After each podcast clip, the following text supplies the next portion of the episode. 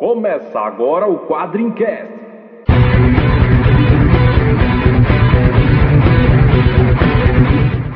Spartan! Why so serious, Summers? We called him Hellboy. Call me the Punisher. I'm Kick-Ass. I am Iron Man. I'm Batman. Quadrincast. Quadrinhos, filmes, séries e assuntos nerds em geral. Olá, nerds! Está começando mais um Quadrincast. Aqui é Leandro Laurentino e o nosso convidado tem o segundo melhor emprego do mundo. Meu nome é André Facas, eu tô participando hoje só pra forçar o convidado a fazer uma graphic novel do louco. Aqui é o Vitor e eu quero dizer que eu não falo helado, é sotaque, pô. Eu sou o Ricardo Sorvilo e o melhor índice de qualidade de vida no Brasil é o bairro do Limoeiro. Eu sou o Sidney Guzman e se você me der um limão, eu faço um limoeiro.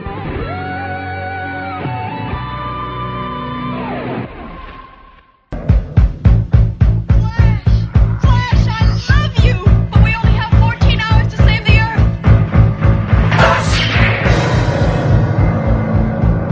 Nessa edição do Quadrincast a gente tem a visita de um, uma figura ilustre do meio quadrinístico brasileiro, né? Nada mais nada menos do que Sidney Guzman.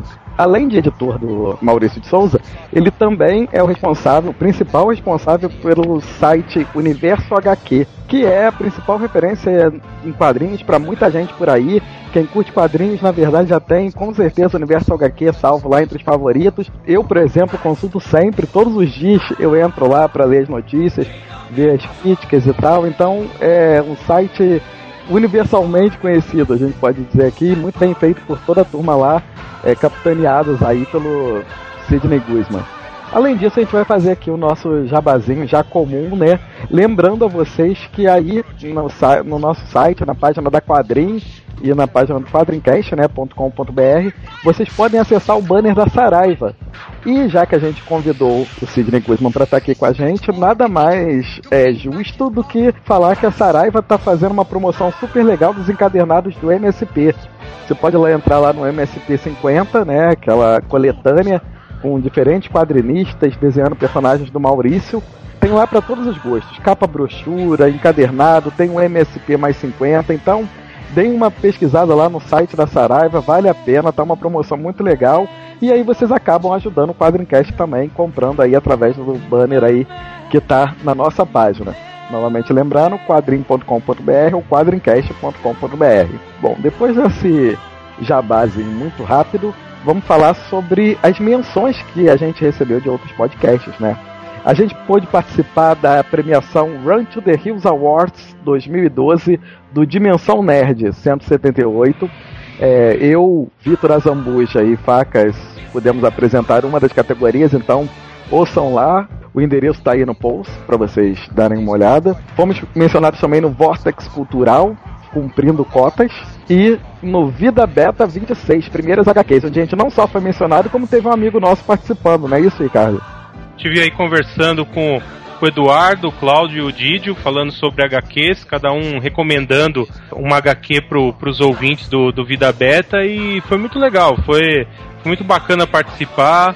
Quero aproveitar e mandar um abraço pro pessoal do Vida Beta, dizer que foi muito legal gravar com vocês aí e estamos aí para próximas gravações. A gente espera que eles participem aqui também num quadricast com a gente aí. Vamos partir agora então para leitura de e-mails. Agora no Quadrincast, leitura de e-mails. Na leitura de e-mails dessa semana, a gente tem um e-mail do Douglas Pugler, que é nosso companheiro aqui da Quadrim também. Tá falando aqui sobre o podcast do Tintim, né? Que nós fizemos no, no Quadrincast 13. Ele fala so, que ouviu o primeiro podcast e depois ele foi ver o filme e achou os dois muito bons. Eu vou confessar aqui que eu ainda não ouvi a parte do Quadrim Comenta porque eu ainda não assisti o filme. Então, até por isso eu não tava no Quadrim Comenta do, do Tintim. Vou assistir e depois eu escuto o que vocês falarem, porque eu não gosto de spoilers, todo mundo já sabe disso.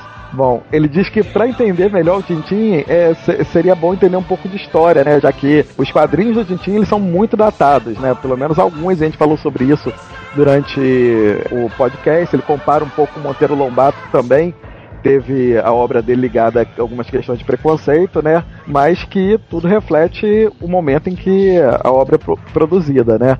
Daí o porquê de algumas coisas parecerem preconceituosas quando tiradas um pouco do contexto. Ah, é uma boa comparação É mesmo. verdade, o Monteiro Lobato recentemente surgiu essa polêmica aí, né, sobre as questões racistas dele, mas tudo é fruto mesmo do, do momento em que, em que a obra é feita, não tem jeito. Como a gente tava falando no, no, no Quadrincast mesmo, né? Tudo tem que ser analisado no, no, no contexto. Pois é. Outra coisa que ele diz é que ele diz que não sabia que não podia concorrer ao encadernado do. Deve estar falando aqui do encadernado que a gente sorteou lá no Quadrincast 12, né? O de Guerras Secretas. Pois é, Douglas. Agora você é parte da família Quadrinho e não pode participar das nossas promoções, senão como é que fica a nossa credibilidade, né? É, tem as vantagens e as desvantagens. né? As vantagens eu ainda tô procurando. Não pagou a taxa desse mês, né? Então não concorre. Não concorre não, pois é. Além disso, além desse e-mail, se você quiser enviar um e-mail pra gente, como fez o, Du- o Douglas, é só enviar um e-mail pra quadrincast.com.br. Não, pô, o e-mail é quadrincast.quadrinho.com.br. Eu tô ficando maluco. Ou você pode deixar um comentário lá na, na nossa página também, como fizeram vários outros, né, em relação aí ao podcast do Tintim e alguns mais antigos, não é isso? É isso aí. A gente teve aí um comentário do Matheus MCO, dizendo que foi um excelente cast, que o Pedro Bolsa é um realmente um especialista em Tintim, dando os parabéns, diz que aprendeu demais e tal. É realmente o, o Pedro, quando se trata de quadrinhos europeus, especialmente, e Tintim, acho que é difícil ter, ter um cara assim em língua portuguesa que entenda tanto quanto ele. A gente também teve o e-mail do sempre presente João Norberto, né? Falando que ele não, não curte muito o Tintim, né? E achou que não ia comentar dessa vez, mas ele gostou tanto do cast que, que resolveu ouvir e que deu até vontade de ir atrás do- dos álbuns, né? E aí ele tava também falando sobre os, os, os bonecos de guerras secretas e tal, que foram se quebrando pelo caminho e tal, mas que agora com a chegada da filha dele vai acabar tendo outras figuras de, de ação em casa aí. É, ação, subentende-se Meu Pequeno Pônei, Barbie e coisas do gênero, né? Bom, lá no nosso site nós tivemos também o comentário do Kioff, pelo menos eu imagino que é assim que se fala o nome dele. Como a gente falou no Quadrincast sobre o Isaac Bardavi, né, que é a voz do Capitão Haddock no desenho original da Nelvana, ele fala que o Isaac está participando da minissérie Rei Davi, que está passando na Record, e lá ele está interpretando o profeta Samuel. Então, para quem quiser relembrar do- da voz do Capitão Haddock, é só ligar lá na Record. Ele fala que também que dese- esse desenho da Nelvana, do, do Tintin, foi exibido no Cartoon Network entre metade da década de 90 e começo da década de 2000. Inclusive eles faziam nas chamadas do Cartoon Network antigamente, comparavam o topete do Tintin ao topete do Johnny Bravo. Faziam muitas comparações entre o Tintin e o Johnny Quest. Quer dizer, são dois personagens que realmente são bem parecidos.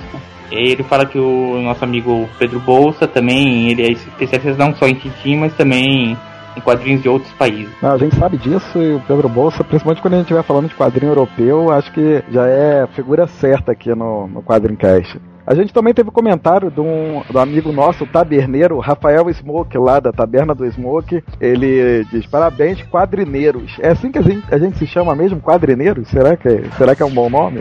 Sei, não sei. Boa pergunta, não sei não. Ele diz que o episódio ficou muito bom, que aqui ele ouviu as curiosidades do Tintin que ele estava procurando, e ele não querendo ser troll, mas já sendo, ele falou que ficou bem melhor que um outro podcast também que falou sobre Tintin. Na verdade, é, Rafael, não é modéstia nem nada, mas a verdade é que gente foi muito ajudado pela própria presença do Pedro, que é uma autoridade em Tintin, né? Então a gente teve essa sorte.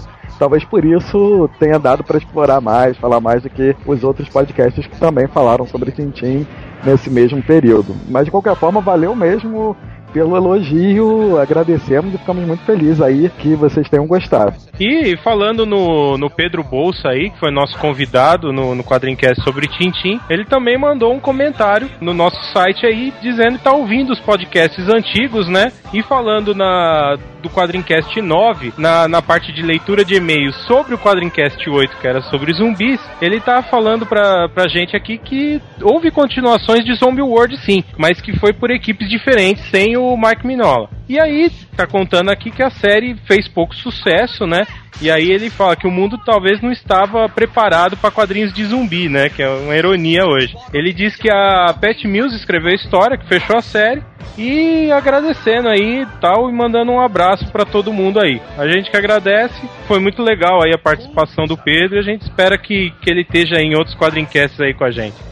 E além do Pedro, a gente agradece ao- a todo mundo que ajudou a divulgar esse Quadrincast. Foi muito bacana falar sobre um assunto um pouco diferente dos comics, né? Que a gente tá mais acostumado aqui a falar. Foi super legal gravar esse podcast e foi bom ver a recepção legal que o público deu a esse podcast, né? Todo mundo aí que ajudou a gente a retweetar, que linkou aí o podcast, a gente agradece, porque basicamente a nossa divulgação é no Twitter, vocês sabem disso, e tem aju- ajudado bastante o Quadrincast nesse ponto. Valeu mesmo, galera.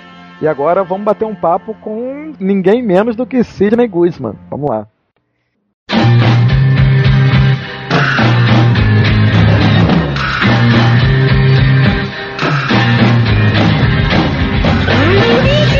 Isso aí, gente. A gente está começando hoje um bate-papo com Sidney Guzman.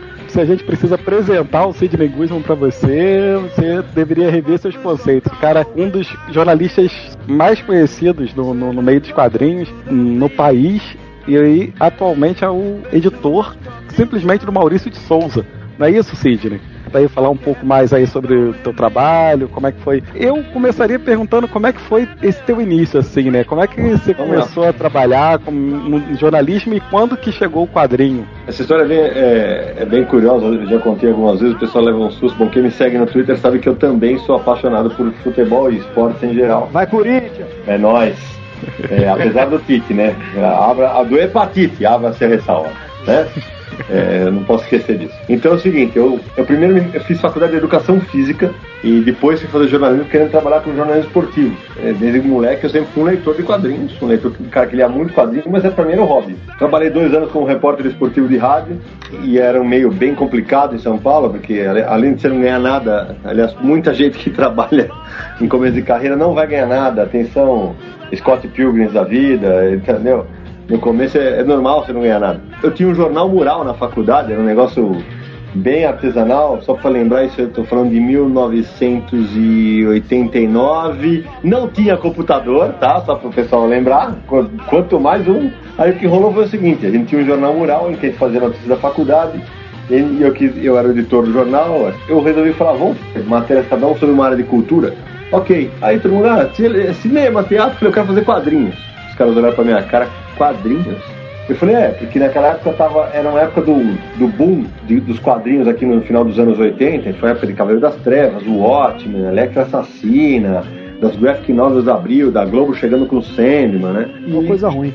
É, só coisa ruim. Foi a né? grande Você vê que- retomada dos quadrinhos, né? foi, exatamente. Que depois de uma baita crise que a gente tinha vivido no meio dos anos 80. Eu, eu comecei a, fazer umas matérias datilografadas em que eu fazia crítica de quadrinho. Por quê? Porque naquele período, aqui em São Paulo, os quadrinhos estavam tão em alta, é, é, diferentemente do que está hoje. Os quadrinhos hoje estão em alta, especialmente em publicação. Naquela época estavam em alta também para fazer barulho na imprensa. Porque todos os grandes jornais de São Paulo tinham páginas semanais dedicadas a quadrinhos. O Estadão tinha duas, a Folha da Tarde tinha uma. É, no Estadão escrevia Marcel Plácio e Marcel Alencar, que hoje é, trabalha na, na cultura, mas quem leu a- as obras completas do Barthes, tem vários textos do Marcelo ali. É, na Folha da Tarde estava o Franco de Rosa, que quadrinista e jornalista. No, na no Jornal da Tarde estava o Alessandro Giannini. E na- no Diário do Grande ABC tinha Rosane Pavan. Na Folha de São Paulo tinha o André Forastieri, é, e depois o Rogério de Campos. E nesse período aí, o que, que eu fiz? Eu falei, cara, eu comecei a escrever umas matérias de quadrinhos lá pro Jornal Mural e a molecada que gostava de quadrinhos, os jornalistas gostavam de quadrinhos, falou, pô, Sidão, tá legal, né? Por que, que você não tenta publicar? Eu falei, pois é, né? Por que não? Aí, bicho, peguei aquelas, aquelas matérias cheias de furinho na furinho de taxa, enfiei numa pasta e fui visitar todas as redações. É o que eu sempre falo nas minhas palestras para jornalistas. Porra, o não você já tem. Mete a cara, vai à luta. Pô, isso é eu- pra todas as profissões, Pra né, qualquer Sidney? Não é só pra. Pra qualquer uma. Aí eu falei, não, já tenho. Fui na primeira, ah, pô, bacana teu texto, mas puta, sem espaço. Tá, legal, bacana teu texto, ok, tá. Eu visitei todas as redações e não rolava frila. A última redação que eu visitei foi a redação da editora Globo. O Leandro Luiz de Delmanto, que hoje é editor da, da Devir, e que lançava o Sandman, e que dentro da revista do Sandman tinha um espaço jornalístico chamado HQ Press. Aí ele leu as minhas matérias e uma das matérias que ele leu foi uma, uma crítica que eu fiz de uma, de uma minissérie, só os velhinhos vão conhecer essa daí, saiu pela Abril, chamada Cinder e Ash. Putz, eu Eu lembro disso lembro disso. Muito Eu legal. ouvi falar, eu ouvi falar. Muito legal. Aliás, aí, fica a dica pra Panini pra republicar isso. E o Leandro tinha editado aquilo. Aí, cara, ele leu, curtiu e perguntou pra mim: pô, você gosta de música? Cara, naquele hora, naquela hora eu falei assim: pintou a luz, né? Ele, se ele perguntasse se eu gostava do Palmeiras, eu falava que gostava, cara. o Freela pintando na área, né? Ele pegou e falou, eu falei, gosto, cara. Evidentemente eu gostava mesmo, só que eu não sabia o que vinha pela frente. Aí ele pegou e colocou. É que eu queria fazer no HQ Press uma matéria sobre a relação dos quadrinhos e da música. Aí veio um balãozinho de pensamento na minha cabeça, fodeu, né? Porque eu falei, e agora, cara? Só pra lembrar, não tinha Google, eu não tinha a biblioteca gigante que eu tenho hoje. E aí? Eu falei, ele falou, eu falei, legal, beleza, claro, sensacional. E aí ele falou, ó, eu tenho sete laudas, que hoje é tudo por toques, né? Mas na época era lá, cada lauda tinha 1.400 toques. Eu falei, bom, beleza. Eu lembro que eu saí pela Rua do Curtume, na Lapa, em São Paulo, onde hoje, onde curiosamente eu trabalho hoje de novo, que a Maurício de Souza Produções é lá. Eu saí pela Rua do Curtume, dei uma olhadinha pra trás e soquei o ar, como se fosse um gol. Porque eu falei, cara, é a minha chance de fazer o meu hobby virar meu emprego. Eu vou à luta. Eu fui visitar uma, uma grande livraria que tinha em São Paulo, chamada Muito Prazer, e cheguei pro cara e falei, olha, eu sou um Durango, não tenho grana, não consigo comprar os quadrinhos que você tem aqui, Estou começando na carreira e queria saber, posso passar o dia aqui pesquisando, uma matéria assim, assim, assado? Ele falou, fica à vontade. Eu passei o dia inteiro lá, a matéria deu 14 laudas, o dobro do que tinha que dar. E essa matéria despertou uma coisa que, que me acompanha até hoje, eu gosto muito de pesquisa. Eu acho que o jornalismo precisa ter mais pesquisa hoje. Tem, o, pessoal, o pessoal hoje tem preguiça de apertar o corretor ortográfico, quanto mais de pesquisar, né? Puta merda. E hoje tá mais fácil. Era isso que eu ia dizer, hoje tá mais fácil, né? Hoje tem o Google, esse é o problema, né? Pois é, Vitor, é exatamente isso. Mas aí com o, Google, com o Google os caras não conseguem. Então é o seguinte: a matéria foi publicada, ele falou: ó, o Leandro leu a matéria e falou: ó, eu tenho que dar jeito de publicar essa matéria inteira. Saiu com um corpo pequeno. Hoje essa matéria está publicada no blog do Universo HQ. Se você, se você entrar no Google e colocar blog Universo HQ, como tudo começou, vai vir a minha primeira matéria eh, ampliada lá. Aí eu descobri que tinha ópera em música, Kiss, tinha New Kids on the Block, Beatles, Mozart, a história da música em quadrinhos. Eu botei essa matéria que ia sair no Sandman, voltei nos jornais e falei, ó, vai sair no Sandman. Opa, vai sair no Sandman? Comecei a escrever pro Jornal da Tarde, depois pro Jornal da pra Folha da Tarde, e desde então, isso foi em 1990, eu não passei um mês da minha vida sem escrever pelo menos uma notinha sobre quadrinhos durante um mês. Foi muito legal, porque assim, logo depois, depois de um ano e pouco, o Leandro me chamou para ser redator da redação da Globo, então aí eu, eu era fixo, aí eu fui cortado num corte, numa demissão em massa depois de dois anos, e aí eu, eu tive que lembrar que eu era jornalista, cara, não tinha mais mercado no mercado de quadrinhos, não tinha mais espaço. Dane-se que eu era um especialista, um jovem especialista. Eu fui trabalhar com comunicação empresarial, que paga muito, muito bem. Fiquei sete anos nessa área, mas nunca consegui parar de escrever sobre quadrinhos. Nesse período eu escrevia, eu tive uma coluna fixa numa revista chamada Sci-Fi News. Eu continuei escrevendo para Estadão, para Folha, como Freela. Aí depois, no começo da internet, eu estreiei com um site chamado o Área 51, que era do Leandro Luigi, do Maurício Muniz e do Sérgio Codespot, que hoje é meu sócio no Universo HQ. E em 2000 eu assumi o Universo HQ depois que o, o Samir Naliato, que criou ele como um site de fã, me pediu para transformar o site num site jornalístico. E eu falei, vai ser do meu jeito. Ele falou, beleza, vai ser do seu jeito. E foi do meu jeito. E aí, o Samir voltou esse ano para o Universo HQ depois de seis anos de ausência. Acho que a gente conseguiu fazer o Universo HQ virar uma referência, um site absolutamente respeitado. Era a minha primeira referência em quadrinhos. Eu comecei, na verdade, eu conheci os quadrinhos na internet em 2000, né? Na verdade, eu lia quadrinhos, sempre li, mas assim, essa interação com, com a internet e tudo, eu só fui ter em 2000 também, foi quando tive mais acesso à informática e tal. E já na época o Universo HQ era Pois a é, fonte principal fonte de informação. Eu acho que isso aconteceu com praticamente todo mundo da época, né? Isso é muito legal, Leandro, porque assim, cara, eu viajo, esse ano aqui eu viajei o Brasil inteiro em eventos de quadrinhos, eu fui pra Porto Alegre, Salvador, Floripa, Rio de Janeiro, Minas tal. Já tive em, nos últimos anos em Fortaleza, Teresina, em várias capitais do país. Todo mundo que, que segue o Universo sabe, sabe que o site não dá grana. O site não dá grana. A gente faz porque todo mundo tem emprego. A gente faz porque a gente é apaixonado por quadrinhos e porque a gente sabe a- o, o quanto o mercado precisa do Universo HQ. Por favor, não entenda isso como falsa modéstia, mas se o Universo HQ acabar amanhã, eu acho que vai deixar uma lacuna gigante no mercado. A gente até se reconhece um pouco nisso. A gente, todo mundo aqui tem trabalho, todo Claro. mundo aqui tem filho. é, E a gente até comentou que o Universo HQ é talvez o, único site de renome sobre quadrinhos no Brasil que não se limita só a traduzir notícia que sai lá fora, né? Exatamente. Tem uma produção Exatamente. jornalística e, e realmente é aí E tá é a uma lacuna, coisa- né? E é uma coisa, Vitor, que, é- que foram sendo mudadas com o tempo. Eu falei, olha, eu não quero que seja só tradução, a gente tem que pega mais de uma fonte, re- reescreve a nota. Ah, mas, tem, mas essa informação saiu antes no Comic Book Research. Claro, óbvio. Só que a- Está mais perto, né?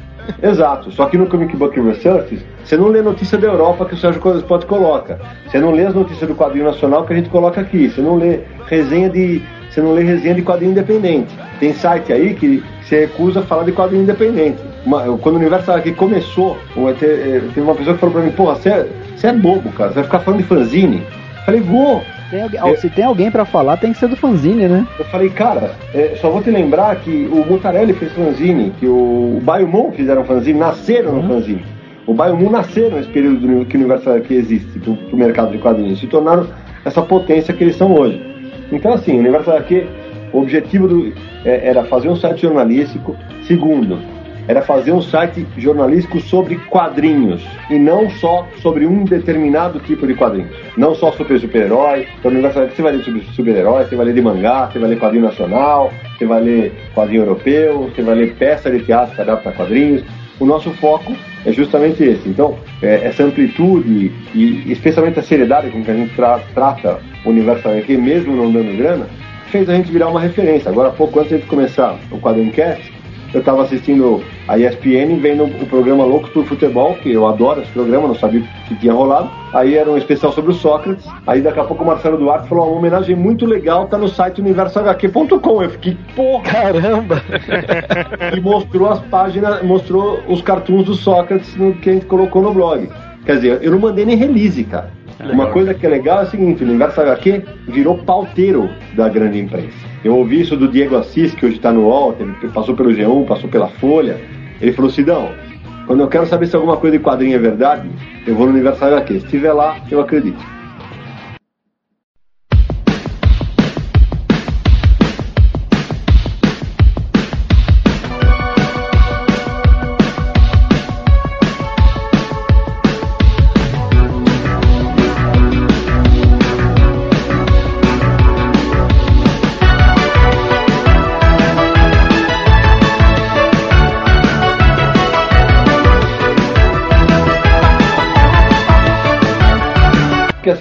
O Universo aqui não dá grana. Logo de- quando eu saí do mercado de comunicação empresarial, eu voltei a trabalhar com quadrinhos na Conrad primeiro, em 2001. Eu era editor executivo dos mangás, né? E aí o pessoal, pô, e aí? Eu falei, olha, evidentemente vocês não vão me escrever, não vão me ver escre- escrevendo nunca sobre coisas da Conrad. Mas os meus colaboradores têm total liberdade para sentar o Atambu.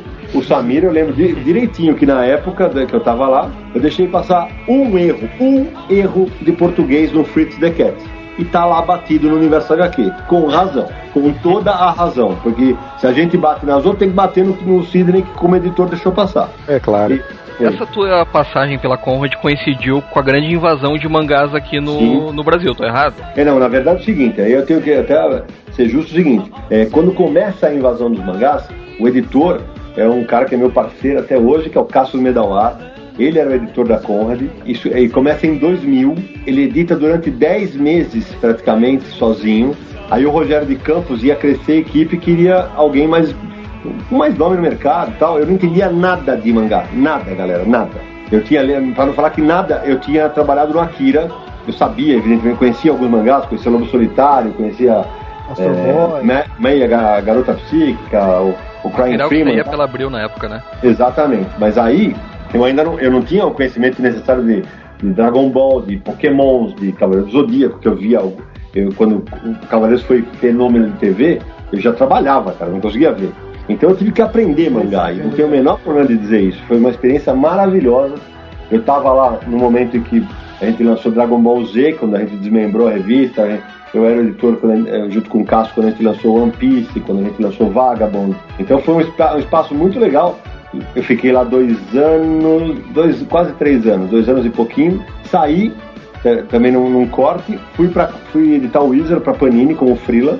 E fiquei três anos freelando tal, e fazendo. Aí quando eu fui pra Wizard, evidentemente, eu não escrevia resenha na Panini. Evidentemente não, não, não havia espaço pra isso. E aí eu, eu tava fazendo muito freela, sempre fiz muito, muito freelance e tal. E eu, tava, eu escrevi três livrinhos pra abril. Um chamado Sem Respostas sobre Super-Heróis, o outro Sem Respostas sobre o Batman e Sem Respostas sobre Hanna-Barbera.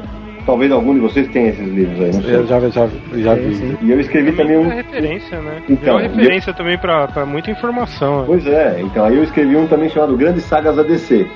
E quando eu tava nesse, nessa maré de fazer um monte de coisa, só com freela e, e com três filhos pra cuidar, né? E aí, Caramba. aí cara, eu tive uma ideia, eu falei, pô, peraí, e se eu fizesse um, um livro nesses moldes sobre o Maurício? Aí eu lembrei daquele, daquele aí do começo de carreira, que falei, ó, o não eu já tenho.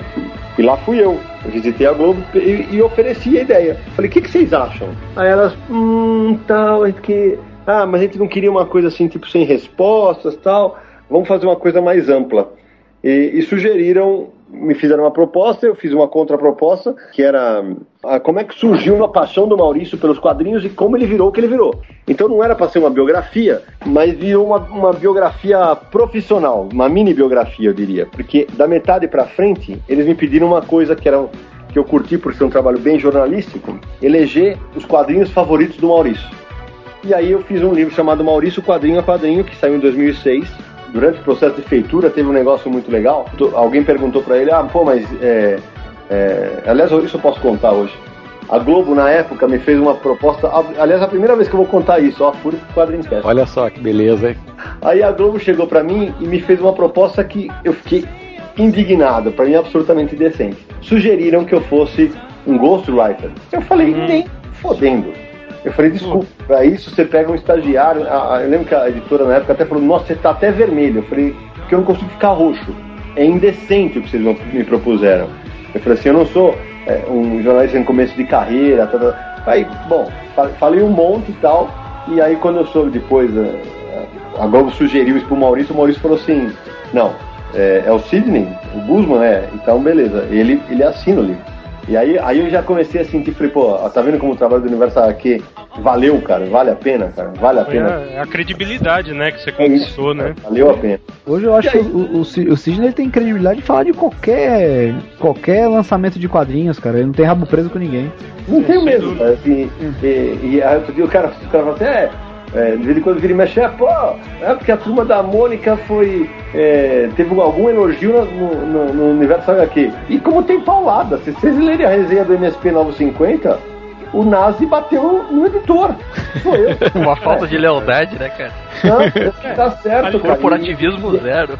Não é, no terrão é Esse entrou exatamente como ele, como ele escreveu. Vira e mexe no Piores do Mês do Universo aqui, aparece alguma revista da Turma da Mônica. Os caras não parecem que não leem isso, né?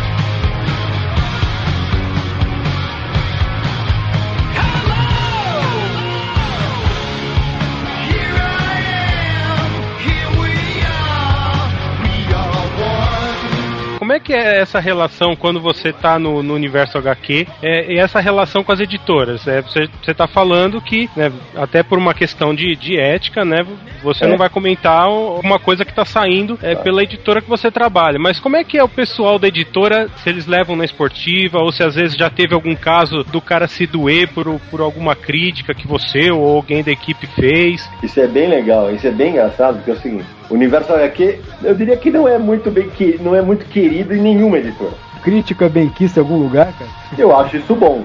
Porque assim, a gente cansou, a gente cansa de elogiar, é, só que a gente pode não ser querido, mas a gente é respeitado. Porque é, o É, seguinte, a gente não bate por bater. É, agora acabou de sair a, a, a edição definitiva do Watchmen, que agora é a definitiva. Porque a primeira era uma vergonha. E eu resenhei apontando os mais de 40 erros de português que existiam naquela revista, que eram ridículos. E aí o pessoal da Panini, já traba, eu trabalhava lá no Maurício. Falei, ó, e, eu, não, eu trabalho pro Maurício, eu não trabalho pra vocês. E aí, claro, teve cara feia, teve bico, teve não sei o quê. Só que quando elogia, o pessoal não lembra. Então é o seguinte, a relação não é. E acho que nem deve ser. A relação tem que ser amistosa, profissional, ok, assim, ó, ah, beleza, conversa com todo mundo, entenda que isso é uma crítica. E, e isso não só com o editor, isso também com o autor nacional. Quando o autor nacional apanha no universo HQ, meu Deus, sai da fé. Aí eu, aí eu chororô, chororô e o mimimi em, em, E todo em mundo é patriota, né? Nessas horas todo mundo é patriota. Mas como? O cara é brasileiro, como é que faz uma coisa dessa? E daí? Ele pode ser brasileiro, mas é ruim, né, Vitor? Se o material É, for ruim, claro. tem que falar, cara. Claro. Eu recebi um, um material, infelizmente, que eu não gostei, da, da, da Devir, que é o Cogumelo ao Entardecer, e bati, cara. Bati como tinha que ser batido. Agora é o seguinte, ah, eu só vou... é, hoje é impossível a gente resenhar tudo, tudo pela velocidade que tem de lançamentos no mercado, mas a gente está procurando lançar, é, resenhar o máximo possível, até porque a gente sabe que muita gente se baliza pelo universo HQ Presente. pra saber o que comprar, né, cara? Então, assim, então por isso que a, a relação, como eu estava falando com o Ricardo, ela, ela tem sempre um, um quê de, de instabilidade. Tanto é que se você for notar, e isso vale também para quem, para quem às vezes critica o Universo HQ, raramente o Universo HQ dá em primeira mão algum lançamento das grandes editoras. Isso é verdade. Por quê? Porque não passam. E ninguém pode dizer que é jabá, porque tá resenhando positivamente determinado Exatamente. álbum ou não. Exatamente. Tem editora que já falou assim: olha, eu te mando o livro se você resenhar. Tu não precisa mandar, então. pois é. Não precisa mandar. Então, Essa, essa, tua, essa tua vertente de jornalista, antes de mais nada, ela tá bem clara, né, Sidão? Até nessa questão ética. É, é um tipo de jornalismo que, que não é tão comum no que a gente está acostumado a ver, tanto em jornal quanto em TV, rádio, principalmente, jornalismo Então, desportivo que você É, gosta tanto. exatamente. E assim, e só para terminar essa história com a relação das editoras, vou contar uma história para vocês do FIC de 2005 ou 2007, não vou lembrar. Acho que é 2005. A gente tava lá no FIC e um editor chegou para mim, na frente de todo mundo, e falou o seguinte: pô, eu acho uma puta sacanagem quando vocês batem numa resenha do Universo HQ. Falei, por quê? Porque quando vocês batem, as minhas vendas caem. eu falei, e quando eu elogio, vocês mandam cheque pra mim? Pois é, não, né? No quadro Então, se eu não peço cheque, você- por favor, você fica quieto. O meu trabalho é jornalístico. Se vocês fizerem cagada, tem que apanhar. Porque ninguém é perfeito. Eu, o Universo HQ também erra, cara. O Universo HQ erra também. Todo mundo erra, graças a Deus. Só que eu não tenho, eu não tenho vergonha de errar. Eu não tenho a menor vergonha. Eu errei, puta, desculpa aí. Errei. Que lambança que eu fiz hoje. Errou, publica errata, né? Tem um mecanismo pra isso. Exatamente. Né? Não- É, Exatamente isso também isso. tem que, tem que servir um pouco para as editoras, para os autores, saber absorver a, a crítica para melhorar o trabalho e melhorar o mercado por consequência, né? Aí Então, tá, o, o- eu vejo isso como leitor, cara, vendo por fora. Cara, eu não vejo muito profissionalismo nisso aí não. Por exemplo, o, o cara, o cara que é profissional, ele tem que aceitar tanto o elogio e a crítica, mas é a crítica que vai fazer o cara melhorar. Não é o é, elogio. né, então. Todo É, mundo eu- quer eu só vou- parabéns. Eu vou, eu vou usar um exemplo deste ano aqui. Eu vou usar um exemplo deste ano e vou é, nominar a editora porque eu achei exemplar o, o que ela fez. E aí vem o ponto. Não é uma editora de quadrinhos. É uma editora que está acostumada a trabalhar com empresas. A editora chama-se Qualidade em Quadrinhos. Lançou um álbum nacional excelente chamado Carcará, que está nos meus melhores do mês. É, é um, é, um, é uma história de- sobre cangaço de um veterano chamado Luiz de Castro, um baita desenhista, todo em PB. A história é muito, muito legal. Recomendo para todo mundo que quiser ler. Chama Carcará da Qualidade em Quadrinhos. Porém, tem um festival de erro de quadrinhos, uma porrada de erro de quadrinhos. Num lugar que, chamou, que se chama Qualidade. A gente, evidentemente, elogiou a história e desceu o sarrafo. Pois o autor e a editora escreveram para mim agradecendo pelas críticas e, e pelo pelos puxões merecidos de orelha, me pediram indicação de um revisor porque eles iam arrumar a edição para lançar em iPad. Então você vê, o mercado, até porque há mais editoras publicando quadrinhos, começa a ter é, aqui e ali um, um respiro de, de gente que, que entende que, a gente não- que ninguém bate por esporte. Maturidade, né, Entendeu? Sidney? Eu acho que profissionalização também, né? Um profissional quer ser resenhado, quer ter o feedback, não quer ouvir só. E é exatamente isso. Tem muito cara, no FIC eu encontrei muito cara de quadrinho independente. Eu saí, sei lá, com centenas de revistas que o cara me dava, eu comprava tal. E o cara falou, ó, eu sei que você não vai conseguir resenhar tudo, mas se você me der um retorno no Twitter do que você achou, e eu sempre sou honesto, olha, gostei, não gostei, não go- achei arte fraca, não sei o quê.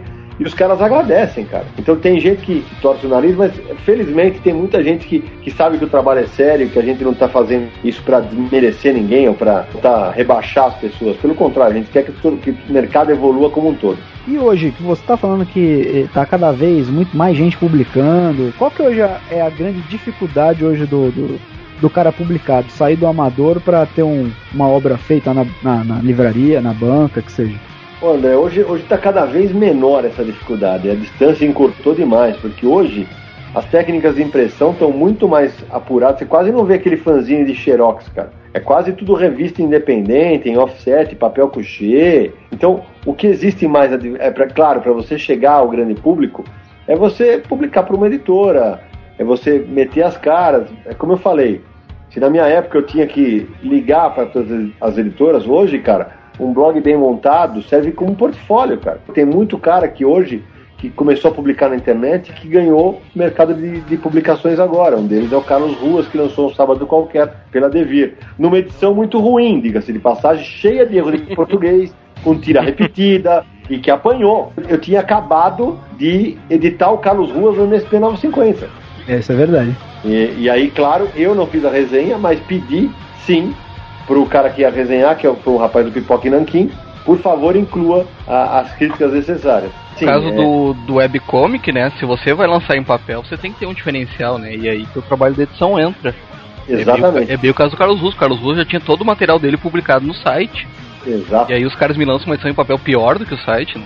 Então, é isso que eu falei, essa distância cada vez mais encurtada, só que ao mesmo tempo existe uma, uma galera gigante aí que nunca trabalhou com editor. Então os caras às vezes não sabem o que fazer, entendeu? Então por isso que eu tô falando, o mercado está crescendo, te- tá tendo mais espaço, tem as leis de incentivo, a tendência é que isso, isso abra mais e mais portas. Acho que criativamente o mercado brasileiro nunca teve numa fase tão boa. Antigamente a gente fala, ah, o Brasil não tem roteirista. Tá cheio de cara escrevendo bem quadrinho no Brasil hoje. Por quê? Porque os caras entenderam que não é para ser bom roteirista, não precisava ler só.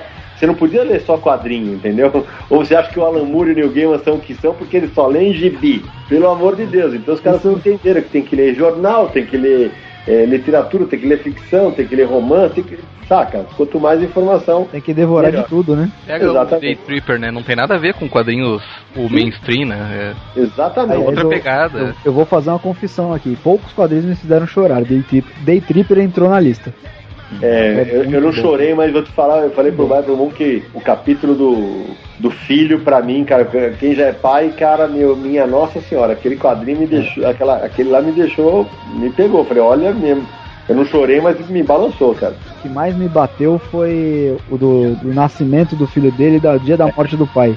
Exatamente. Eu já passei por aquilo, de, de ir, ir em casa, você procurar a presença e não tá lá. É um negócio que assim, eu não vi em lugar nenhum, cara. Não tinha nem palavras pra descrever. E esse ano teve um outro quadrinho muito legal, de, aliás, dois quadrinhos bem emocionais pra quem é pai. Um é o Três Sombras, que é absolutamente maravilhoso, e um chamado Quando Eu Cresci, que saiu pela Ática. Pra quem é pai, recomendo, porque são duas histórias pra chacoalhar os alicerces mesmo. Preciso ver isso. Veja que você não vai se arrepender.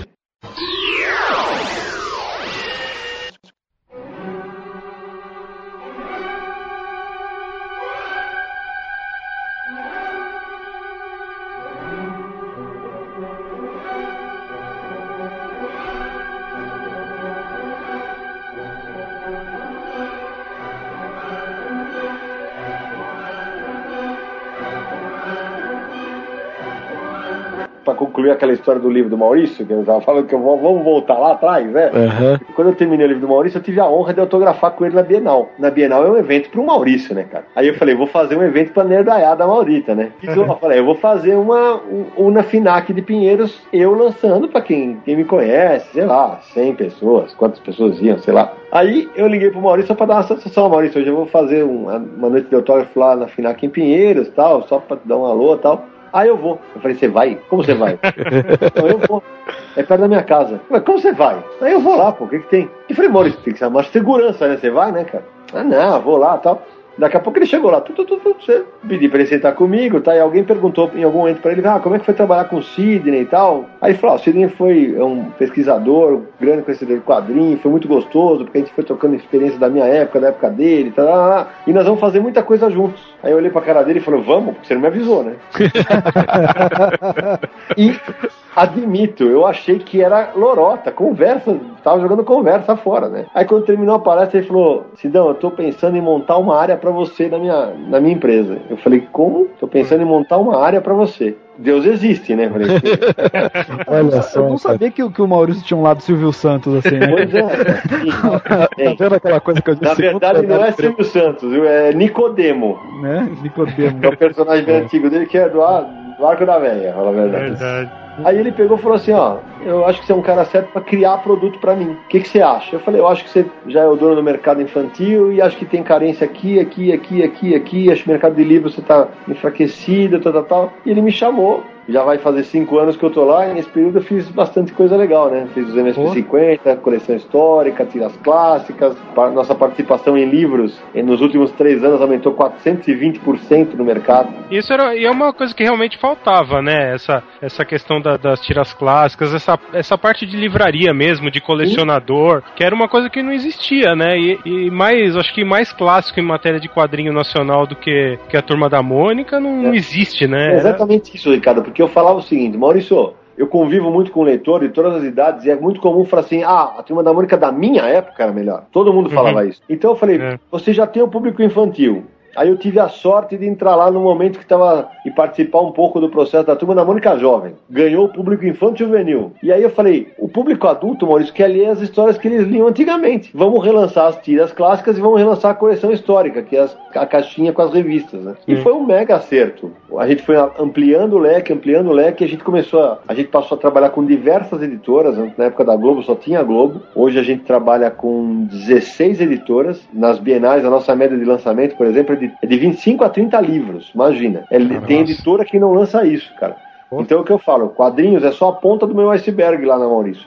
Eu edito muito mais livro. Ah, mas é livro, livro pop-up, livro ilustrado, é livro de 180 páginas, é livro. Tá indo bem também no mercado de quadrinhos, felizmente. O, MS o projeto MSP50 foi um baita sucesso, né? Os três livros. E agora com as graphic novels vocês viram o barulho que deu e a ideia é fazer mais barulho assim que sair, porque esse material tem tudo para ser um, um diferencial para o mercado. Tem alguma coisa que você possa falar aí sobre as graphic novels, que Louco. além daqueles Louco, desenhos que, que foram apresentados? São quatro graphic novels que saem. Possivelmente a primeira vai ser o astronauta do Danilo Beruti. Aquele E desenho eu- sensacional, né? Vocês não têm noção que o que tá o desenho do Danilo, ele já tem quase 40, ele já tem mais de 40 páginas prontas, tá arrebentando, tá arrebentando. Eu sou suspeito para dizer, mas assim, me cobrem o ano que vem, eu espero, espero tá certo. Eu acho que o Danilo vai concorrer em 2013 ao HQ Mix de roteirista, de desenhista e de melhor álbum. Todas as, as quatro, né, que, que a gente viu, a- as capas são, são maravilhosas, né? Eu- já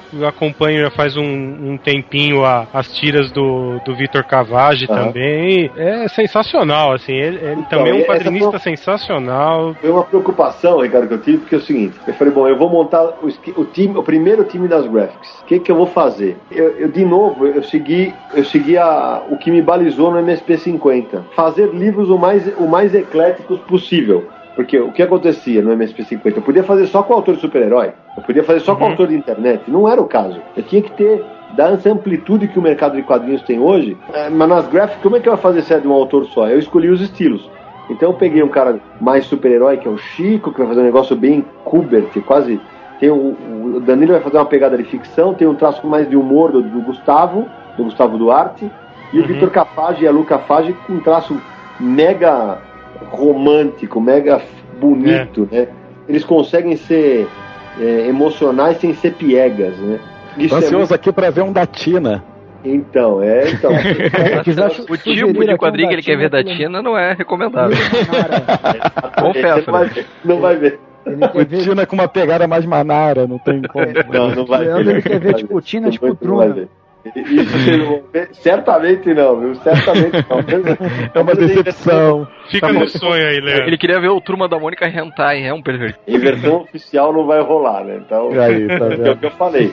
Ainda Apesar bem. de eu dar liberdade para os autores, evidentemente, aquele universo ainda é o universo do Maurício. Claro. Não vai, você não vai ver arrancando cabeça, não vai ver.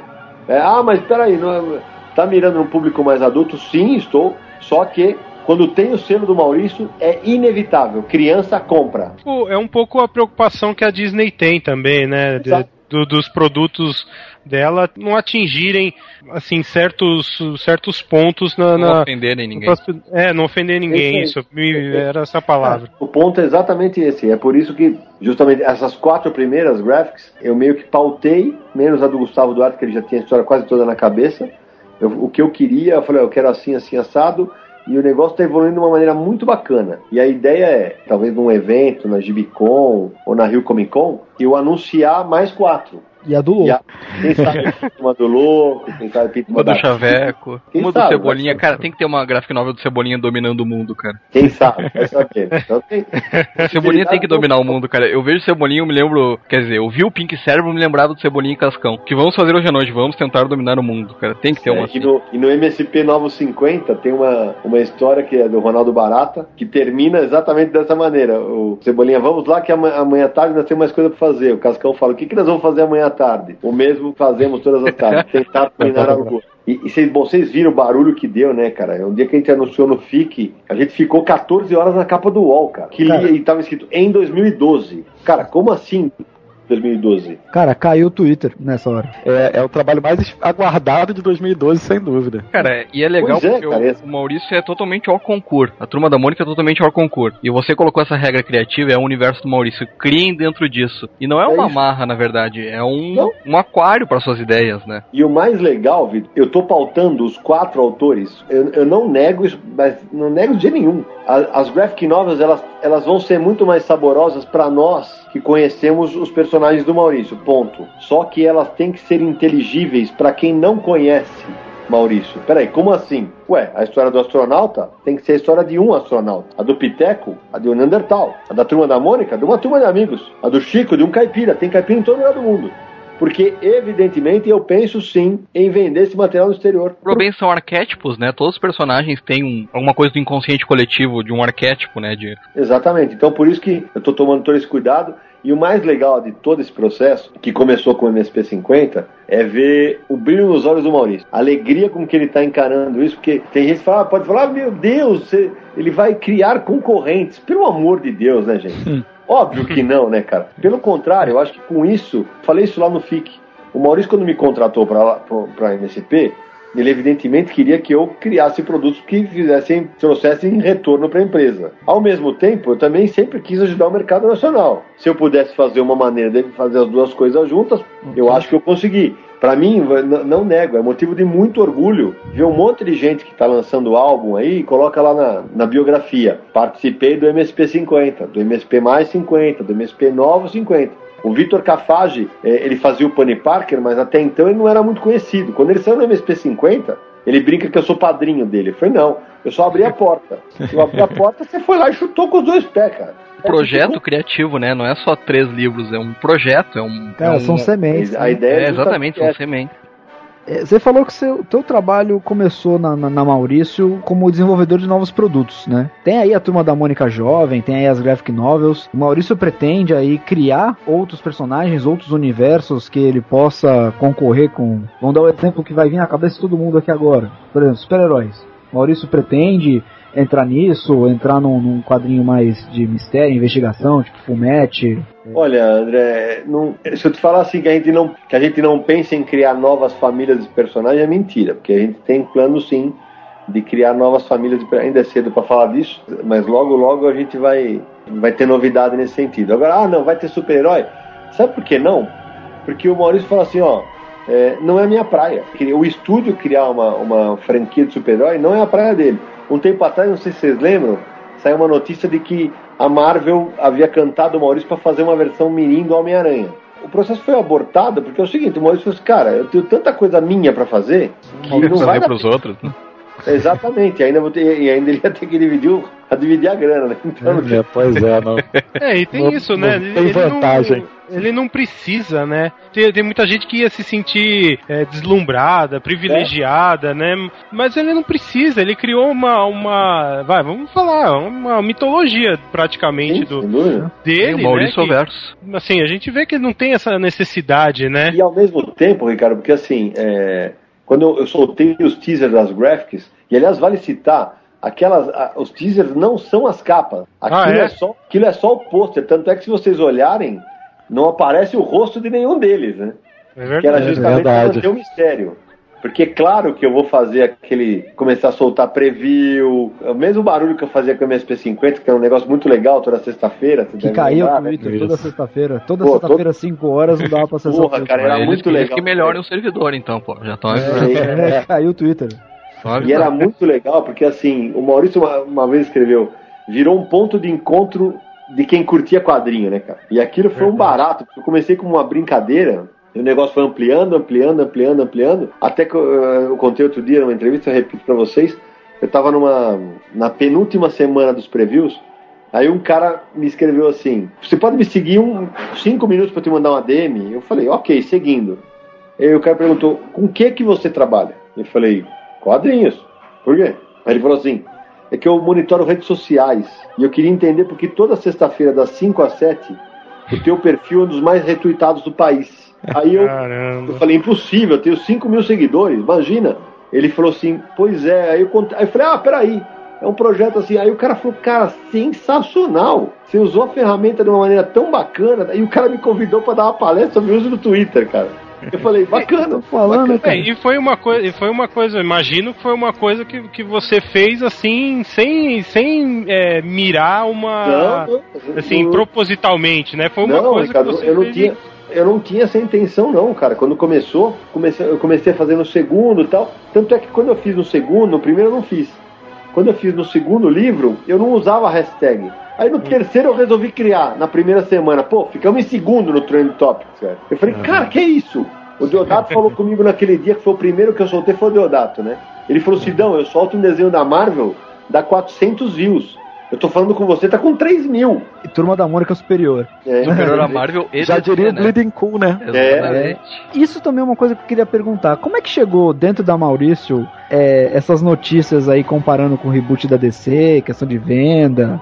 Na verdade, chegou de uma maneira ah, absolutamente natural para nós, porque é o seguinte: o Maurício sempre soube disso. Ele falou: ah, eu sei que o mercado superior lá não tá, não tá essa Brastemp e tal. E ele conhece os números dele, né? Os números dele são muito altos desde sempre, né?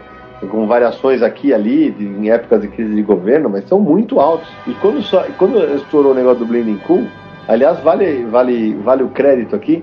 No dia que saiu a notícia dos 200 mil da Liga da Justiça, eu recebi um Twitter, um tweet do, do Hector Lima, que foi um dos roteiristas que tá no MSP 950. Aí ele falou assim, Sidão, quanto vende a Mônica? Eu falei, ah, a edição do Beijo vendeu 500 mil e reimprimiu, né? Aí é claro que ele mandou pro Rich Johnston, né?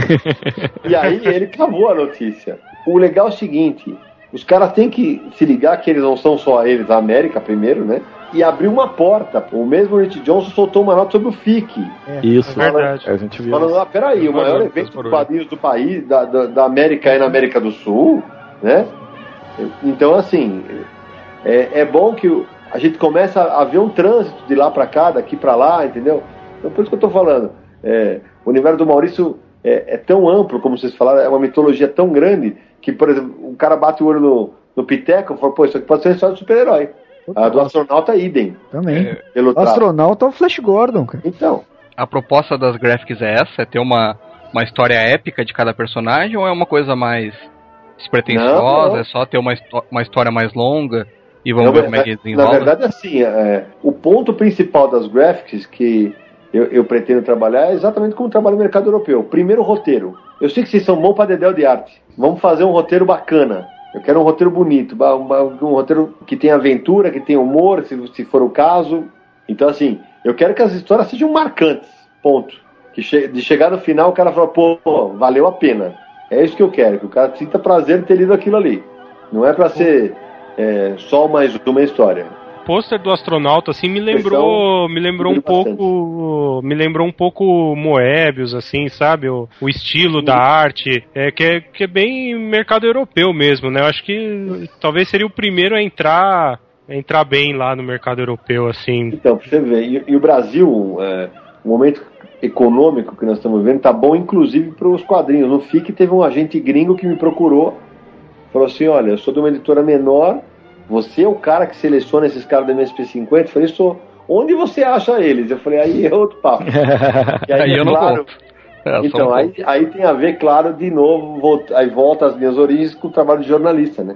Eu divulguei esses caras em algum momento na minha vida no Universal HQ. Todos eles. Então, eu conhecia o trabalho de todos eles. É. Num site que não dá grana, o Universo HQ tá te dando baitas frutos, hein? Muitos frutos. Não, sem dúvida, Vitor. Isso eu não vou negar nunca. Eu já doei muito da minha vida pro Universal aqui, mas o Universal aqui me, me dá muito prazer, cara. Muito mais prazer do que dor de cabeça. Já teve dor de cabeça? Já. Mas o Universal aqui me, me dá um, um retorno, é aquele retorno que não é palpável.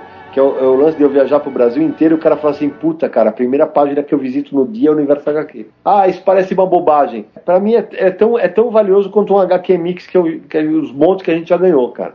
É, é pra esses caras que eu tô fazendo, cara. É, é, pra mim é um prazer eu, eu- soltar um- uma nota de um fanzine no Universal HQ e o cara falou: Sidão, vendi 30 exemplares um dia. Página, mas pro cara ele ia vender 30 em 4 meses, cara. Eu vou pedir licença porque a trajetória do, do Quadrincast ela é, ela é parecida, cara. A gente soltou um, teve um X de acesso, soltou dois, já teve mais. Cara, cada acesso pra nós é uma. É isso aí, É cara. uma comemoração, cara. Então eu acho que, acho que ninguém mais que a gente aqui entende esse lado aí dessa. O que, que é a recompensa de você fazer um trabalho como fã, tentando ser É. um profissional, e o teu retorno ser esse, né? Ser, o, ser os teus, teus espectadores.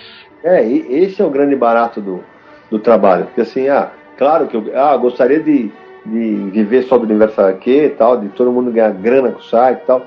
Ainda não é possível, até porque nós não somos bons vendedores. Ponto. Isso nós não somos mesmo, até porque cada um trabalha feito louco o dia inteiro para poder fazer suas coisas. E ao mesmo tempo a gente tem lê quadrinho, a gente tem filho, a gente tem o Corinthians.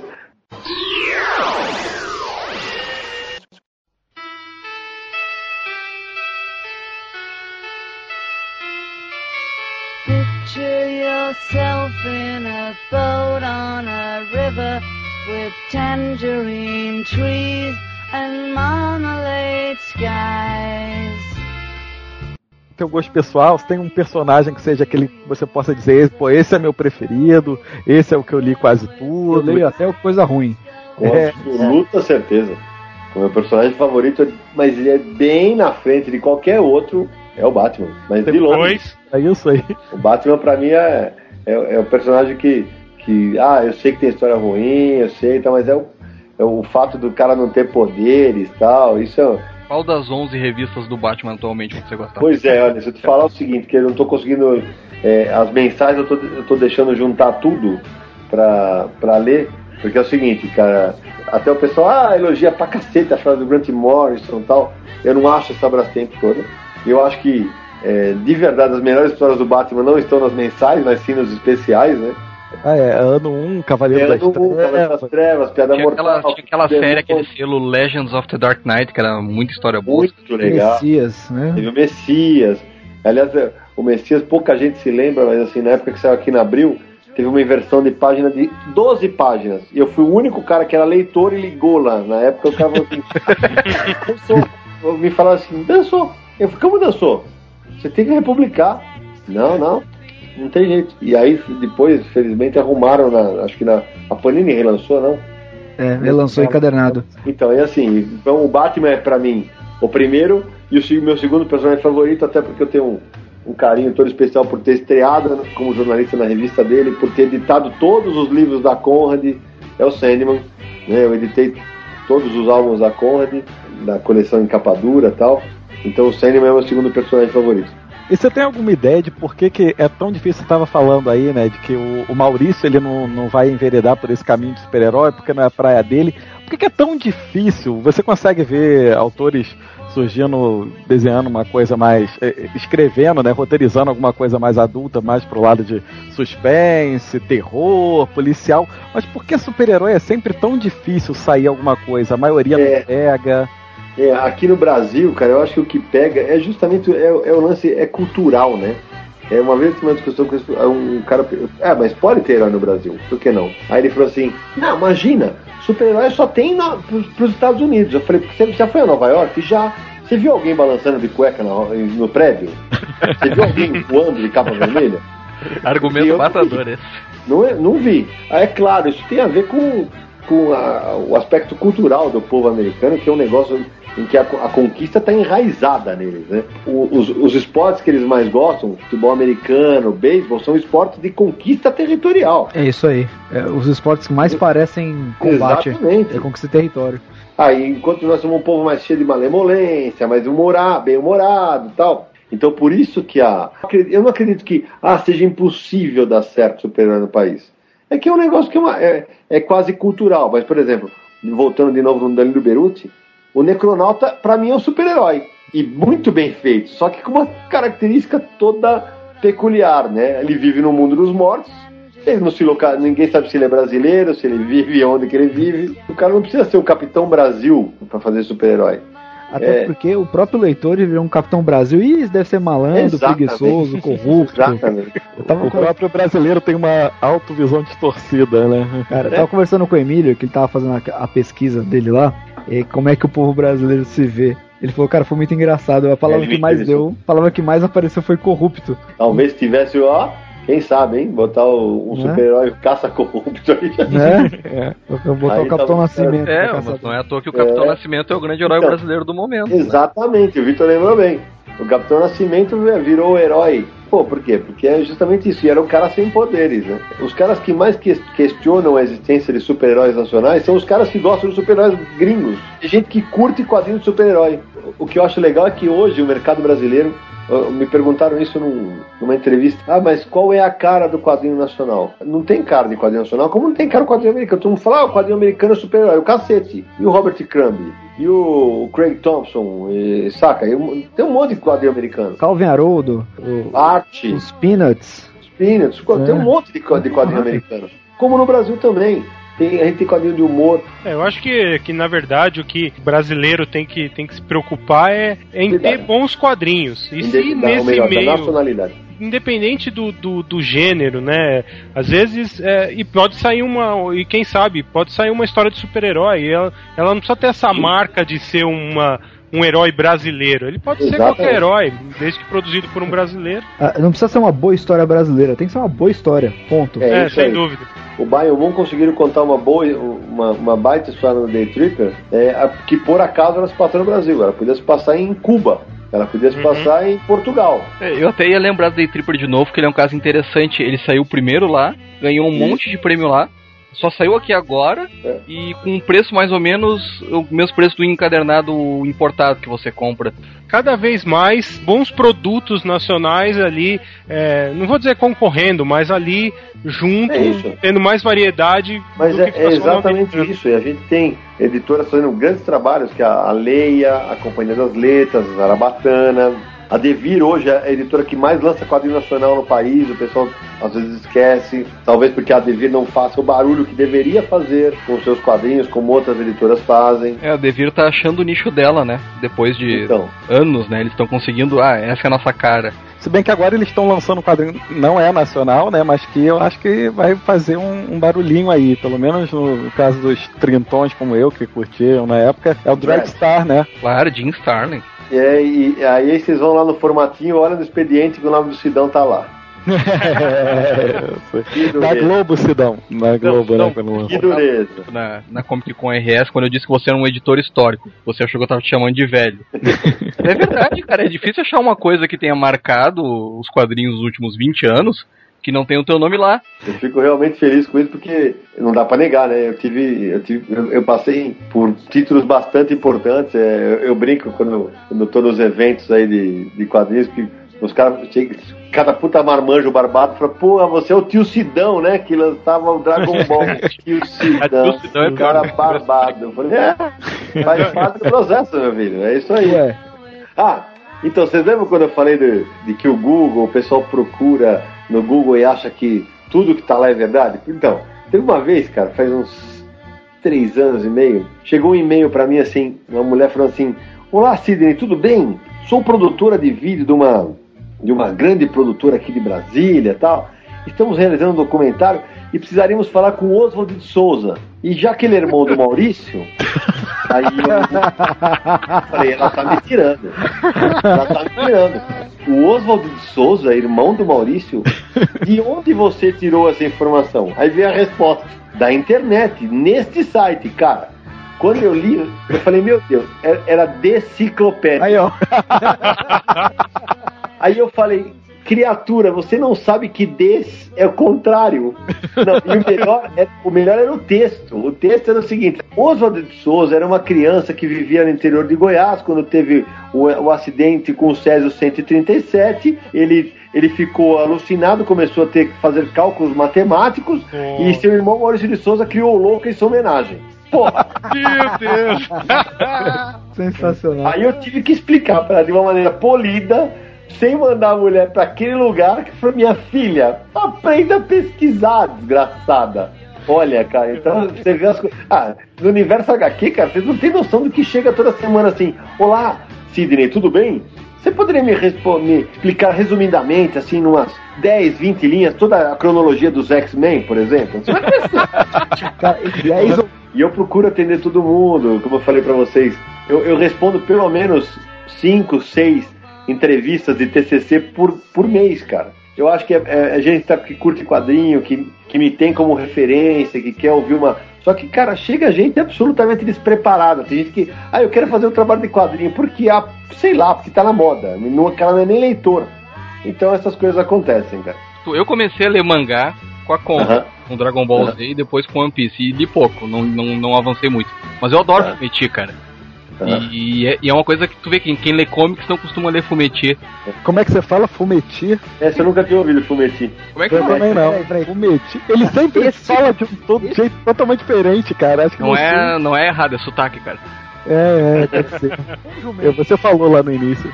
Então, Então, assim, a, é, na verdade, eu não vejo diferença em trabalhar nem com mangá, com mangá, comics ou filme, porque na verdade, qua- quando você trabalha com quadrinho gringo, o que você, o, o teu trabalho como editor é muito mais um trabalho de editor de texto do que do editor de quadrinhos. Eu até escrevi uma coluna sobre isso no Universo HQ, a diferença entre editor e editor. Que eu falava que o Brasil até, até aquele momento não tinha editor de quadrinhos, e nem eu era editor de quadrinhos. Eu só passei a ser editor de quadrinhos com MSP50. Porque uma coisa é você editar o texto que vem pronto e eu não, e eu não poder interferir em nada da arte. E falar, pô, essa virada da página tá no momento errado. Esse quadrinho tem que ser o último da página, ele não tá no- na, na grade do meio. Essa perna tá com a anatomia totalmente. Então, isso é editar quadrinhos. É você interferir, você mexer no roteiro, você discutir o roteiro, você discutir o desenho. Quando você está trabalhando com um quadrinho gringo, o que você tem que fazer, claro, é respeitar as características do, do texto original do autor. Você não pode reescrever. Editar um quadrinho gringo é, é, é, é o trabalho de edição de texto. E claro, claro, e no mangá você tem que tomar um cuidado porque a leitura é, no sentido oriental é diferente, né? Então você tem que tomar cuidado, especialmente no sentido da leitura, explicar isso para o leitor mais novo tal. Hoje está mais enraizado, mas tem sempre leitor novo surgindo e você tem que manter sim aquele negócio, ó, a leitura de trás para frente, ao contrário, assim, assim, assado. Editar o texto em si não tem muita diferença. Claro que eu acho que a, a- a diferença está mais na, na concepção de cada gênero de, de quadrinho. No fumetti, que é o italiano, no comics, que é o americano, e no mangá, que é o japonês. É como os mercados pensam o quadrinho de uma maneira muito, muito diferente. é, o Fumetti ele tem outro ritmo, né? Ele é completamente diferente dos Exatamente. comics, né? Exatamente, o ritmo é diferente. E você tem que, na, na hora de você trabalhar o texto na versão para o português, você tem que saber dosar isso também. Porque é bem verborrágico, né? Exatamente isso. E aí você tem que tomar cuidados extras, como por exemplo a repetição de palavras. Você tem que eliminar o máximo possível sem, sem tirar o teor do texto original. Então aí vai muito do vocabulário do, editor, você trocar por um sinônimo, entendeu? Na hora de você montar. E, e isso eu falo como editor, é porque eu, eu, por exemplo, eu não consigo ler nenhum quadrinho sem editar o texto na minha cabeça. Nenhum. Eu vou lendo e editando. Puta, que por... a gente tem que tomar cuidado com o queísmo, que é um que, que, que parece um gago falando, porra. Eu queria, saber personagem- o, eu queria saber o editor que é responsável por traduzir o Judas Dançarino do Dylan Dog. Cara, essa é fantástica, cara. Eu tento colocar Judas Dançarino no meu dia a dia e não consigo. Acho que foi o Júlio Schneider. Acho que O foi próprio? o Júlio Schneider, que, que é o tradutor da Mitz, é um grande amigo do Bonelli. E como eu falei, eu, eu tive a sorte de trabalhar com todos os gêneros de quadrinhos. Tenho a sorte de ler todos eles, não tenho preconceito algum. Como eu falei, o que eu gosto é de quadrinho bom, eu não gosto de quadrinho ruim, independentemente de, onde ele, de onde ele é feito. O que, que é um negócio que tem a gente é obrigação de leitor de ler hoje? É, é- é complicado porque vai muito do gosto, assim, Não, mas vai. assim, no- o que que você, tipo, porra, eu se eu mandasse em todo mundo aqui fazer uma coisa, ler esse negócio aqui. Puxa vida, vamos, é difícil essa missão, mas vamos lá. Se eu, se eu pudesse recomendar que todo mundo lesse a obra do Will Eisner, toda, começando pelo Spirit, eu falaria pro pessoal ler Ken Parker, falaria pro pessoal ler todo Calvin, pro pessoal ler Mafalda, pro pessoal ler Asterix. Acho que esses cinco, assim, e, e no Brasil, é, só que ler toda a turma da Mônica não é tão simples, né? É, mas Não é tão simples. Toda a cronologia da turma da Mônica. É. Tem muita coisa, né? Mas se você quiser se divertir, diversão descompromissada, acho que Turma da Mônica é sempre um bom remédio. E no mercado de super-heróis, Cavaleiro das Trevas e Watchmen, pra mim, são os absolutamente obrigatórios. E até pra não faltar um mangá que se lesse Lobo Solitário. Lobo Solitário é um mangá absolutamente imperdível. Eu tinha um amigo que, que adorava comics e detestava mangá, mas ele adorava Lobo Solitário. Ele tinha uma tese, cara, uma vez ele passou duas horas me explicando sobre como Lobo Solitário não é um mangá, na verdade. Uma vez eu perguntei para um amigo meu, o Henrique, né, também da Quadrinho, outro editor-chefe da Quadrinho, inclusive, a gente, eu uma vez perguntei para ele se ele gostava de Lobo Solitário, a resposta dele foi: "Eu sou feliz porque meu filho nasce num mundo onde existe Lobo Solitário". Olha isso, cara. É, e é, e- é realmente um quadrinho espetacular que merece, merece ser conhecido por todo mundo, porque é realmente um, ma- um material incrível. Assim, é o que eu te falei. Tem, tem muito quadrinho que eu recomendaria. A pessoa sempre fala qual que é o quadrinho que eu mais, quadrinho que eu mais gostei de ler. Eu- talvez seja o meu quadrinho favorito em todos os tempos. Nu- nunca foi lançado no Brasil. Eu li uma edição portuguesa, chama-se uma, saga, uma saga chamada Os Companheiros do Crepúsculo, de um francês chamado François Bourgeon, saiu na- pela Meribérica. É muito difícil de achar em sebo. Se você achar, compre, porque é uma, é uma história lá, Senhor dos Anéis, muito, muito legal. E assim, é, Agora, agora é- eu vou ter que ir atrás disso. é, mas, mas olha, mas vai na fé, porque vai ser difícil, não é, não é moleza não. E tem muita coisa boa sendo feita no mundo inteiro. né? A Europa tem muito quadrinho bom que infelizmente não está chegando aqui. Talvez seja a lacuna que falta completar no mercado brasileiro. Trazer quadrinho europeu, Por Portugal, né? Exatamente. Muita coisa eu vivo da cobrando- Ibérica em português de Portugal, né? Pois é, eu, eu vivo cobrando a Leia, a Leia Brasil, porque a Leia é, é um grupo internacional de Portugal. O grupo é, que é, a Leia é a dona da ASA, que publica os quadrinhos europeus em Portugal. Por que vocês não, pelo amor de Deus, eu toda hora, por que, vocês não importam as coleções do Lucky Lucky, do Blueberry, do Gaston, Espírito do- Fantástico. Exato, do Espirro e Fantásio. Por que que não importa? Ah, mas não vai vender 10 mil aqui, não é pra vender. Se você vender 2 mil disso aqui, tá sensacional, mas se- traz em português de Portugal, traz o encalhe. Não, cara, vende 2 mil na primeira, na segunda já, já vende Então. 4. Asterix vende o 1 milhão e meio pra cá, cara. Ah, mas tá no português de Portugal, não faz mal, cara, a gente entende, cara. Não tem o menor problema. Então, Lê assim, com um sotaque na cabeça, mas tudo bem. ah, vai, e é bem divertido. Tem cada coisa bacana de se ver que é muito legal.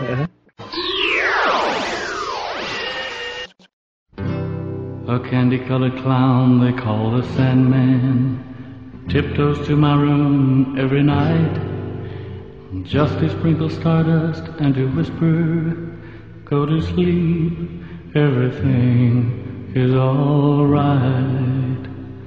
Então, Sidão, acho que dá pra, dá pra dizer assim você é, uma pessoa é, é, realizada, né, profissionalmente. Acho que você conseguiu poder trabalhar com o que você gosta. Acho que não é todo mundo que consegue isso, né? Isso não quer dizer que você tá contente, né? Acho que tem muita mais coisa pra trabalhar, pra conquistar ainda, mas é, eu acho que o mais importante acho que é isso, né? O fruto do, do trabalho que ele te trouxe e a realização, né? Ah, mas com certeza, cara, porque assim, eu, te- eu falei, eu tenho a sorte de trabalhar com uma coisa que eu amo, que é quadrinho, cara. Eu adoro, é a minha paixão e, e eu tive a sorte de trabalhar em materiais que eu gostei muito. Ah, claro que tem problema, tem, todo, como todo emprego tem, tem problemas, mas eu sempre falo isso. A pessoa fala, casas universitárias aqui é de graça, um negócio que dá um trabalho do cacete. ah, Os quadrinhos me deram muito mais do que, do que pra mim eu dei aos quadrinhos. Então, eu ainda tenho muita coisa para fazer pelo mercado de quadrinhos e acho que dá para quando eu estou fazendo um produto, quando estou fazendo uma matéria, quando estou fazendo uma atualização do Universal aqui, eu penso no leitor Sidney, como se, o- se o leitor Sidney ia gostar. E esse respaldo, esse retorno que eu tenho dos leitores, para mim é, é, é uma energia que, que, que faz mover essa engrenagem, entendeu? É por isso que eu digo que ele tem o segundo melhor emprego do mundo, né? Só perde pra recrutador de cast feminino de modelos aí. É, que eu acho que o cara tá um pouco melhor que eu, hein, Leandro? Mas, Sidney, eu queria te agradecer aí pela tua presença e pela, pela, pela- esse- pelo tempo que você dedicou pra gente, porque a gente sabe que tem uma vida corrida, uma série de projetos aí acontecendo. É como a gente, a gente fala sempre, a gente tá começando, a gente tá querendo realmente é, tornar o, o Quadrincast um- também um- uma referência em quadrinhos aí.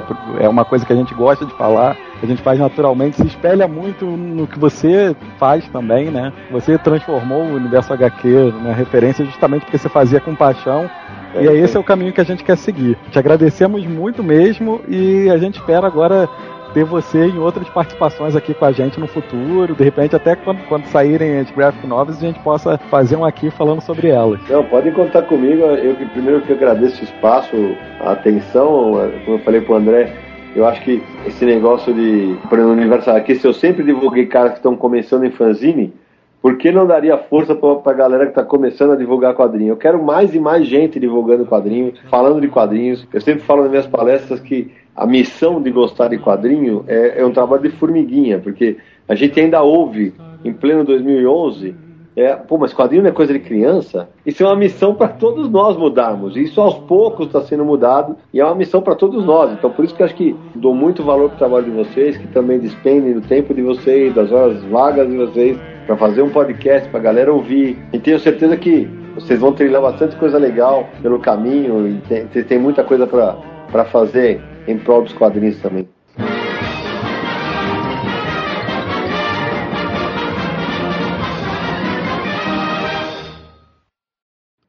Então eu só posso agradecer o espaço para vocês aí.